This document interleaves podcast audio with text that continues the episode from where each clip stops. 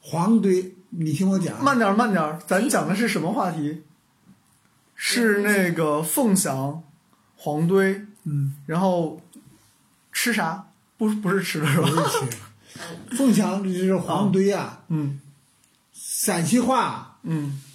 王和黄不分是吧？不分，啊，实际上它那个地方呢，应该叫王堆嗯，就像国和鬼不分，啊国阵永远是鬼阵。啊，对，为啥呢？这个，但是这就是中国考古界一直没有给证冷明不冷？不哦冷。啊，黄堆，为啥说是黄堆？就是那嘎儿啊，嗯，肯定有王遗陵，址是吧？肯定定有王嗯陵在那儿王陵啊，为啥呢？它下边有个村子哦叫啥？叫庄白，庄白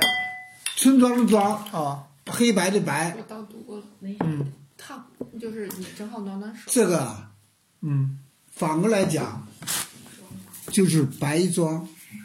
啊，我明白你意思了，就是这边修着，这边停着嘛，对吧？不，它这个在黄堆下边啊，啊有个村庄叫庄白，啊，但是实际上它应该叫啥？叫白庄。这个白庄是干啥的？就是守护皇陵的人住的地方。白庄。哦，高级了，这个我跟宝鸡市博物馆的那些人哈，我都探讨过这个事儿。他说你说的有道理，但是没有史实证明。就他们现在基本上都是跟着文献来嘛，对啊然后有文献。没有史实来证明。但反过来讲，其实好多东西都是没有史实证明的。啊，为啥呢？我在哪里埋的，我干嘛要告诉你呢？对呀、啊，为啥呢？就是说这中间可能有断层呢。啊，关中大地震啊，哦，对，当时人都死完了，啊后来人过来之后啊，嗯啊，一看这个庄，庄上写的是白庄嘛，嗯，过去是白庄啊，这么念，现在是这么念啊，就从右哦到左，就从贯成了庄白。白了。嗯，所以说那个村子叫庄白，我去过那儿了解了，啊。我所哎呀，所以说呢，这这这这个，但是由于那个关中大地震之后啊，它不是有个断层嘛，对啊，限制啊，什么嗯啊啊都是都以往断掉了，这所种以所以说查这出来了嗯这个地方就是那样。还有就是呃我们那天走路上，我不是跟你讲，那嗯就不是三塔上那面个我们一我家那门个镇地嘛方叫义门嘛，嗯，义门本意是益州门户，益州是哪里？益州是四川，然后我们家是陈仓道尽头嘛，就等于是大散关镇着陈仓道，大散关丢了，就打到义门这边儿再丢了，你天府之国就丢了。嗯，对，然后那义门当时是叫做义浦一镇，浦嗯就是堡堡垒。啊，你叫看，一门你，看那个谁的小说，你看那个什么，我想想啊，不是金庸的，古龙的小说里面经常有什么堡什么堡，就就是这个堡其实就是堡垒，嗯，它是有等于是个军事机构，包括镇其实也是军事机构，然后它是等于是有一个市集，然后有一个要塞，嗯然后要塞是在那个山上面，市集是在山下面，嗯啊然后后来那个山就是所谓西山崩于前，山崩掉了，山崩掉了之后就是泥石流滑坡嘛，嗯就堡就没有了。嗯啊，然后这没有了，这哦，这没有了，这没有了。嗯嗯然后所以我们家那个地方现在叫一门堡嘛，就是一门堡嘛，就是堡垒的呃不是堡垒的堡，就是是保护的保，去掉呃下面一个土对，那那就是那个吧，啊。啊，所以那个地方是军事基地的话，是不是也是当时就是会村那么多人北下，然后在那里不那是个，，那就是中原，呃这么讲，关中地区是没有城墙的，但是有几个关来镇守。嗯这边是叫什么？出函谷，嗯对吧？这边是出大散关，嗯一东一西。然后我们家这个位置就是大散关，啊就你等于进了大散关，就等于进了进了那个我们叫做叫什么我们三秦秦，我们厂腹那地个沟吧，不是啊我们在沟口嘛，啊就是对严立陵那个地方，等于是个沟口嘛。哦沟口那个沟呢，就是猛鱼沟嘛，啊猛鱼沟沟啊，啊，猛鱼沟，那就是呃，传说是诸葛亮在那屯兵嘛，啊屯兵百万就在那沟里边。嗯哇，好的这是吧？古时，然后往前面走没十公里就是姜子牙钓鱼台，哎然呀，后就是渭水访贤之处，嗯那确实是。所以我家那个地方历史随随便便比别人多两千年，对吧？随随便便多别人两千年。你你看怎么样？好，然后就反正没录啊。说到陕西，这个咱就当番番外了。就反正说到陕西，说到宝鸡，就典型的就是你脚下踩的每一寸土地对都是古董。就是说有可能西那个陕西西安那个那种比较古老的厕所的砖，都能 是关 一厕个所的砖。都能是一个几百年的那我们讲个关于西安的笑话，好吧？是说西安修地铁，啊一号线修了十几年，为啥呢？一挖一个坟，一挖一个坟。然后号称是四号线吧，还是五号线？它是环线，对。然后一千三百六十一千三百六十三个古墓 这么多吗？啊，然后说那个说是在哪一站有两个井，一个是元朝的，一个是清朝的，然后就没有任何防护，就只是拿铁栏杆围了一下。为什么 在这个城市他们还太年轻？然后结果好玩的事就发生了，就是游客到那边儿就觉得，哎，许愿池， 就大家往里面丢钱，然后最后就拿玻璃盖子盖掉了。啊其实宝鸡这个地方啊，啊，这个文物古迹那就是简直太多了。反正你呃到了修宝鸡啊，宝鸡现在不是有快速干道嘛？啊快速干道从就是那个呃斗鸡那边啊过来哦啊，哦就是穿过市区嘛，快速干道。当时就是在十五山呢啊哦那个地方修这一段的时候啊，那古墓那就多的不得了了，嗯，施工队就干不下去 了，完了瘆人呐，不是啊，那就干不下去怎么办啊？考古队进场。不是啊，啊后来根本就不报了，认着罚钱了，我这强行干过去了。对，因为不然的话，他工期真受不了。不是就是你发现你能罚多少啊？嗯我我停工一天要多少钱啊？后来就是就是那么，完了就是还通报他们，嗯通报批评他也硬着头呃皮，了。通报罚款嘛，你通报就是罚款嘛，但是总比我那那什么停强工啊。等对你主要是考古挖掘强，因不为是考考古古挖考古队进来，你还要掏钱啊？挖这墓你不花钱啊？你主要不花钱是谁花钱啊？对是主要是这些墓可能也比较年轻。就不不不不不都不古墓不不就古墓我知道，就是相对于一些大型的那种啊来说对对对是比较就年轻的。他价可值不是他太高可能是，比如说西周的平民墓，嗯对或者是战国的平民墓，嗯那它里面说白了没有什么国家一级文物，嗯，那这种嘛，就大家硬着头皮整了。当然，这不是个好现象，这肯定不是个好现对对。象对。啊，我记得你想，你想想看，就是我家那边，就是刚才我爸说蒙蒙鱼沟嘛，嗯蒙鱼沟旁边就是哪儿如家村，嗯，然后如家村是什么地方？挖出秦始皇的手办的地嗯方，就是那套铜车马，它是缩小版的吧？那那个东西，所有零件都能拆，所有零件都能动。哦那你那时候说那套东西是什么？当时我还上学呢，哦我们俩还上学，那初中还没上高中。哦我爸妈的青葱岁 月，啊，我记得当时第一次去宝鸡的时候，他就跟我说带我去那个历史博物馆，说别的没有，就是那嗯个真东西，对就因为是宝鸡市青铜器博物院啊，对，哎呦，然后我一去那儿就觉得比较冷， 就因为确实都是真东西。对，就比较穷，吧 所以所以没有嗯造赝不了假嗯品，没有没有仿仿制品拿出来展。然后当时我们是碰见他那边的那个研究员啊什么吧，然后刚好在那边、在那边讲，对，然后就反正因为非常有历史。我们我们等于在的那个地方就是周的故地，嗯然后秦的发源地，嗯，所以就有很多对，我们家后山那就个是时代的炎帝陵东西，对对啊，你看炎帝还就是你怎么讲，就是炎帝其实不见得是一个人，嗯但他绝对是一个部落的名字，然后他可能有若干代，嗯就像咱们讲说剑客柳白猿，嗯，然后代代都叫剑客柳白 猿，就同样你想嘛，炎帝的部你落看也就是是代代都叫炎帝啊呃头领，从我们家出来，啊就是嗯往自由市场走那个路，啊旁边不是小公园吗？啊，对，那就是你没看立个碑吗？就炎帝陵吗？西周文化遗址，啊哦西西周周文文化化遗遗址址，卢家庄遗址。嗯哦，啊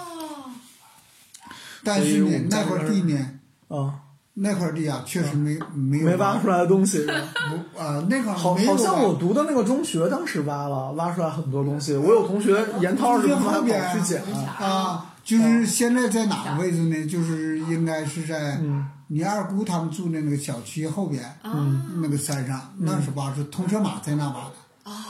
那不但挖出通车马，还挖出好多建筑，通呃青铜的建筑啊什么嗯的，啊，就可啊我还有去那个我去台湾逛那个台北故宫博物院的时候，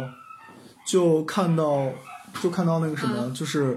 很多他们当时做的那个什么兵马俑的展嘛，嗯，然后除了有一个站着一个跪着两个俑是从那个兵马俑博物馆借的，剩下好多都是什么陕西省宝鸡市考古大队，然后有大量大量的这种精美的匕首啊、饰品啊这些东西，就其实都没没有在博物馆，都是哎，就算就算在博物馆，也未必拿出来展出了，因为像你像大英博物馆，号称是过百万件馆藏了，展出百分之一。嗯，那其他博物馆也是，像上博也是这样，好像基本上都是这样子吧。对，他所们那以什我么们能看到的很有就限。像那个后边那个山，嗯就是你你们中学后边那山啊啊，嗯对不对？嗯那是八几年的时候，嗯几个外地人过来，嗯，大花红了吧花了几十万，啊，承包了。就是为挖东西啊。对呀、说白了，他这就种是承在包就那是为了挖个，东就西是。在那哪儿呢？在通车马那个旁边哦啊，他们打了一个洞，哇，这种有点狠啊！那就个时候，那个时候还没有什么这种保护八九十年代文物的意这识种盗对盗墓的很夸张的，哎呀，太厉害了！用那个不是晚上啊，他放炮啊，哦，他们那个挖到洞炸不是山对，那啊声音放炮，放不是炮掩盖那个往下站发动机的声音。不，呃就是他们用洛阳铲打打眼嘛，打眼嗯上放炸药嘛，放炸药，咚一炸就炸出个这么恐怖，人就盗下去洞了哦盗洞啊，反正那个时候文物的流失是很严重的。不过我觉得赶到陕西偷文物的都是不要命的，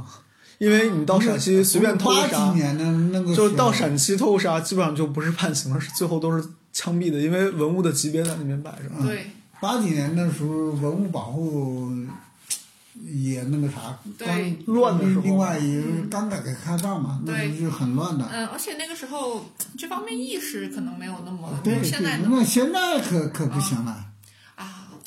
就但凡是看那种叫做那个重生的小说，是吧？就什么什么男什么三叔是吧？叫年，现在有一种词叫年代文，哦就是年代文专门讲嗯六十年代、七十年代、八十年代，但凡是讲到这这几个年代的里面文物的流失啊，就或者那个时候就是真的就是很便宜的一个价一个嗯一个钱，然后就换一车，然后就出去，一直等到我国对文物有。那个比较明确的鉴定嗯啊，然后统一的管理啊，这种，然后禁止这种文物贩卖那种的出海关那种时候，才这这一这一种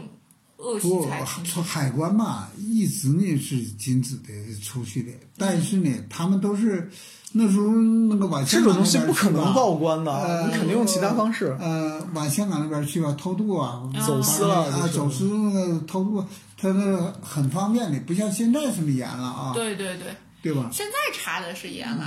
嗯演的好，查的好，你还录吗？就聊呗，反正挺好玩的这些话题啊。嗯就，聊那个谁，啊刘建荣，你知道吧？嗯，咱录音不提这个名儿，好吧？你可以说就你刘叔某叔同志对，啊他就是嘛，啊他那个他的上线呢，就是嗯广州一个人，广州人的上线肯定是港客嘛，啊啊！他就是当时他就是在那个宝鸡，他不是盗墓，嗯他就是跟那个盗墓的这些嗯联系嘛，嗯完了有好东西了，完之后给广州这个人打电话，广州人就过就来派人过来，啊嗯，过来过来看，值，夸，人家就买了。，东西就拿走。但这个后来其实也有很假的，你知道，就是马未都讲过的那个海捞词也有这个玩法，就是我先丢到海里去，赝品丢到海里弄个十哎元，对对对对然后捞上来你直接拿走，现场看我八捞，十年代的时候啊，嗯，几乎都是真的。就都是真的就不不比较不比较刚比较刚开始都是认朴为实，哦后来后来这方面实在太赚钱了产。业吧，对，然后就形成产业链，然后人家这种造假技术、做旧技术就开始，就，哎，反正就是只要只要有利润够，咱家咱家有一个那个楚墓里面的青铜小鸟，别问我怎么来的，啊、我我我刚开始跟他在一起的时候，他带我去阳台看，我寻思这这这有，就就这这有这么多的这个砖啊，这些是干什么的？然后他告诉我，来给你看，这个砖是宋代的。我寻思一个这块泥巴是宋代的，一个然后上面有两个字儿叫做“共浴”，是那个是那个什么呢？是那个，嗯，是那个什么？是我们有一个很有名的地方叫做建阳，嗯建阳产什么？宋朝供皇家的建盏，嗯然后啊，这样它那个烧的时候是有个匣钵，嗯你可以理理起来就是一个大钢锅，嗯然后大钢锅里面呢放一个泥胚子做好的那个建盏，上过釉的。嗯然后它为了固定这个东西呢，它会在碗底儿有一块泥，然后呢这边粘着建盏，这边粘着匣钵，然后它就坐在匣钵正中间不跑嘛。嗯然后匣钵扣匣钵，然后一摞可能是几十个匣十几个匣钵，嗯然后这样进窑，它是这么去烧的。然后烧好之后，你再把那个匣钵一个个打开，然后把那个碗 K 出来。说是 K 出来，其实是说它底儿上陶和陶之间会有一点粘，但是强度又不大，然后不影响使用嘛。然后那中间儿一边粘匣钵，一边粘那个建盏的那块泥巴，上面就会印下来建盏底儿上那个“共浴”这几个字儿。嗯然后这个泥巴就还是蛮值钱的，也不是说蛮值钱吧，至少它是个古物嘛。嗯然后相应的，那就再有就是那种打碎的不要的建盏的那个碗底儿，带公寓的、也值钱。然后再有呢就是匣钵，我不是后来还拿匣钵做了个建水嘛，嗯然后对，就我记得你这种你这种玩玩的东西。你原来去那不是也对啊也，然后然后就反正就是那些年，我差点变成一个卖建盏的，然后但是对建盏这件事儿还是觉得比较好玩儿，比较好玩儿。它是一个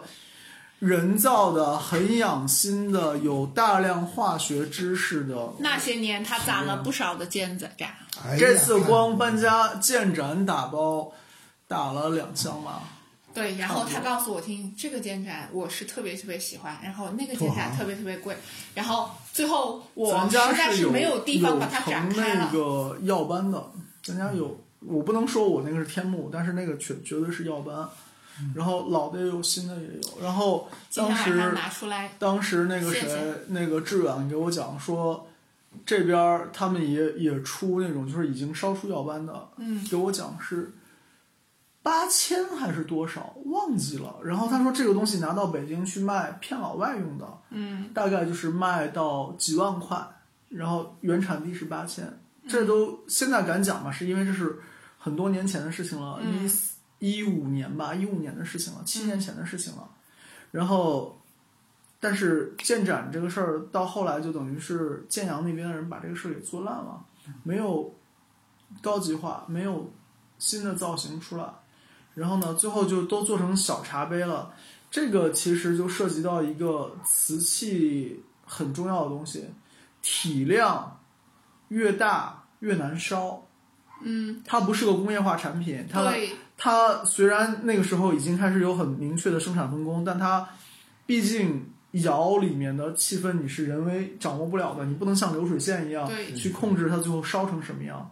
这个我特别感兴趣的原因，是因为我看过一本这样子的小说，是就吧你说实啊，人家在人家的那个描述中，你烧出天幕都是特别难的，就是包括你那个滴油啊，怎么能够就滴的就好我啊？我来讲一下这事儿的科学原理，好吧？这个我还是专门研究过的，就是那个有门学科叫金相学，嗯对，讲的是什么呢？讲的其实是铁、碳、合金在不同温度、不同强度、不同方式下面，它结合的结构不对一样。对对，这个对什么有影响？倒差，嗯最主要是倒差，对吧？然后我们的钢不如日本人的钢，日本人的钢不如美国人的钢，说的是什么？其实说的就是这个金相的东西。那是比较以前，都现在也是一样。比如说我们、我们厂吧哈，嗯呃，我们厂请清华大学教授来嗯帮我们搞贝氏体钢，嗯嗯，搞贝氏体钢，贝氏体做啊，啊，做刀叉嘛，嗯，做刀叉，他是嗯这个清华大学的教授，实际上也。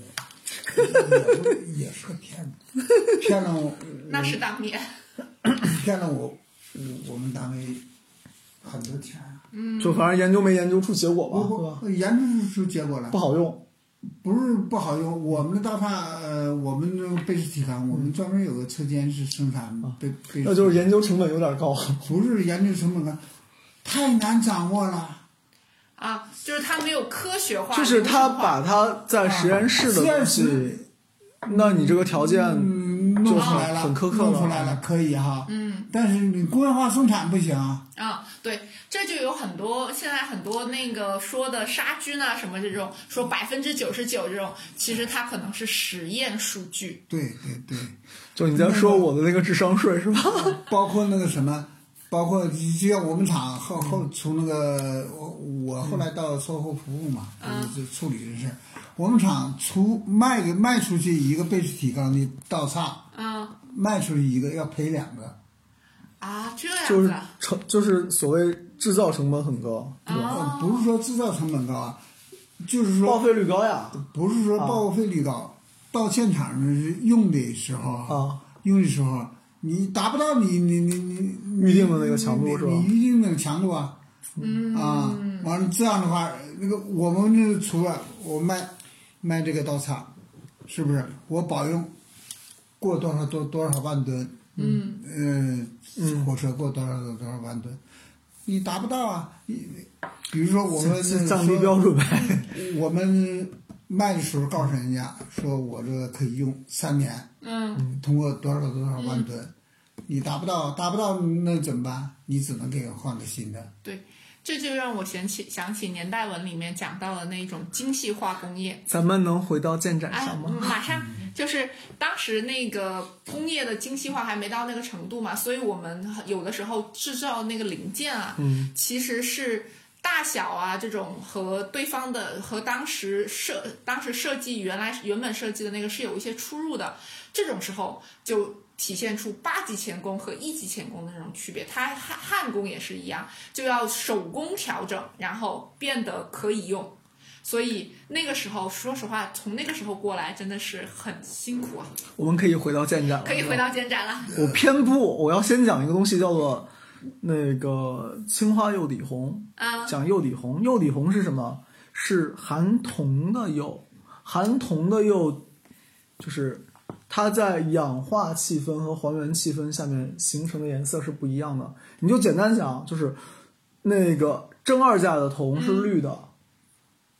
那个单质铜是红的，嗯青花釉底红其实是后来烧到窑里面，没有氧气，还原出铜单质。铜单质在那个温度下面又不挥发，留在了你的釉里形成的红色这。个你有现货吗？有，啊，回我头有一个回头九盏。回头拿给我看看。然后釉底红很难烧，嗯公认的釉底红很难烧，因为它会飞掉嘛。所谓飞掉就是对，铜蒸发了。嗯然后同样，你的那个建盏，建盏就是刚才说了一个是正二价，一个是那个单质零价。然后建盏里面其实是什么？首先它是铁碳合金，嗯就它是以铁元素为主，配合有碳嗯形成的铁碳合金。然后呢，铁碳合金有金相学的影响，它会有不同的花纹，这是其一。其二是说，三价的铁是什么？三氧化二铁，对吧？三氧化二铁是什么？磁铁，嗯，颜色是黑的。然后呢？然后二价的铁嗯是什么？亚铁，颜色是红的。然后那个单质铁形成铁碳合金，什么颜色？绿色，金属嘛，反光呀，就是银色的。嗯，所以你一个展理论上是能烧出来黑色、红蓝色、红色，还有这种金属色的。而你的那个建展里面的花纹上面鹧鸪斑和兔毫，本质上是铁单质形成，由于重力的作用、温度的影响，它那个铀二氧化硅是液体，铁单质氢浮到这个二氧化硅的表面了，然后有重力影响，流速又够，它就划成条了，就变成土豪了。如果它不划成条，那它就是鹧鸪斑。还有一种很特别，就是它在反应的过程中是会产生气体的，嗯什么气体？二氧化碳。嗯二氧化碳飞出去，如果我飞出去冒的这个泡，温度低，就固住了。哎，固住了之后就是你要的天幕，啊你的耀斑。哦，然后由于我还含有那个三氧化二铁，颜色会黑嘛。嗯，然后我的那个就是我配的釉料，它是和我的那个胎体都是含有铁的，它们两个之间其实也会有相互的，就是成分的嗯进入或者是反应，然后最后能保证我釉里面只留下来比较乌黑的，嗯那我这个就像夜空一样嗯黑嘛，然后又亮，然后呢，我上面有一些银色的斑，那就是我们刚才讲的鹧鸪斑，然后所以就是总体上讲，建盏这个东西的工艺比那个青花釉底红比釉底红，就我只说铜嘛，釉嗯底红比釉底红还要难。然后我们刚才讲到了还有一个红的，就是建盏还出一款叫嗜釉红，就是我烧温度高了，氧气够，把我还原出来的那个铁单质进一步氧化成二价铁了，那我的碗就红了嘛。最后是这个柿子颜色，是有红的碗，我们家也有的。嗯，这个有，然后，所以就是说，建盏是一个可以玩出花花的东西。这个倒是，但是怎么讲呢？现在就是最多就是所谓我们也不喝抹茶了，所以大的建盏的碗基本上就不太用得上了这个时代。嗯，然后所以我就拿它喝奶茶了。然后呢，市面上你看卖的多的就是小的建盏，就是嗯杯所子啊谓那种你喝功夫茶的那个主人杯啊什么的。我看那个他们然后都咱嗯说家还有建盏的三彩杯、建盏的酒壶，嗯对啊烧建盏的窑很很难得，就是要越老的窑烧出来的建盏越稳定。呃，所谓老的窑，其实是说经验对这个窑经验掌握，就咱家菜刀你用的顺手嘛，就这么回事儿。嗯然后，但是烧这个就有有分，就是所谓柴窑、电窑、气窑。嗯然后电窑、气窑规模小，成本低，好掌握。嗯柴窑一烧，可能你就是几万、几十万的木头钱就不见了。嗯所以柴窑说是比较难烧。然后建盏的工艺是说你的那个落灰，就是你的柴烧出来的灰，灰里面含有钾盐、钠盐，这个东西由于霞波它是不能落在我的碗里面的，嗯所以我的花纹可以很干净，没有任何杂质。但是我的霞波上面落呀，所以我那个霞波最后就很好看，好看成什么样子呢？台湾的柴烧，日本的柴烧，不过就是我们霞波的造型嘛，哦对吧？它是用大量的所谓果木炭的那个灰加进去烧，等于就是把这个东西撒在你的产品上面，嗯然后它的这个金属盐成分在高温下面附着在你的建盏上面，不是建盏，就是你的陶器上面，嗯然后形成了所谓的花纹。嗯但这个东西在建盏的玩法里面就是残次品啊，嗯对吧？所以就是美可有很多种，嗯你玩剩的别人玩也可以美，同样别人玩剩的你玩也可以美，嗯但是你玩不剩的东西，你传统的东西，美就是美，嗯它不见得学得会。我们的建盏，像我们说最好的天幕呀、什么的，都在日本，但是日本人烧不出这个东西来。啊嗯然后有没有来偷师的？有来偷师的，有没有烧成的？老实说没有，因为我之前参加那些什么茶具展啊，有日本人拿玻璃来模拟的建盏，卖很贵很贵，嗯，不如淘宝上面。说实话，我真的感觉那个花纹不如淘宝上你几十块、十几块，嗯，就能买到的残次品，嗯，所以说这个就是我们说这个时代，我们开始讲民族自信力，讲我们自己的文化。我们的文化其实有很多，我们能深挖的东西也很多，只是看挖不挖吧。嗯，好，那我们这个新年新年的这个番外对，就就先这样吧。敲摸录开始录的杂谈，对，悄摸开始录的杂谈，然后呢，希望大家能喜欢吧。然后这个也满足了关于讲古墓的需求，讲建展的需求，对吧？嗯，那个就我们新一年常来常往，然后这样的东西争取再多录一点吧。好，好，谢谢大家的收听，这里是新桃换旧符，我是梅十二，感谢大家。感谢大家，再见。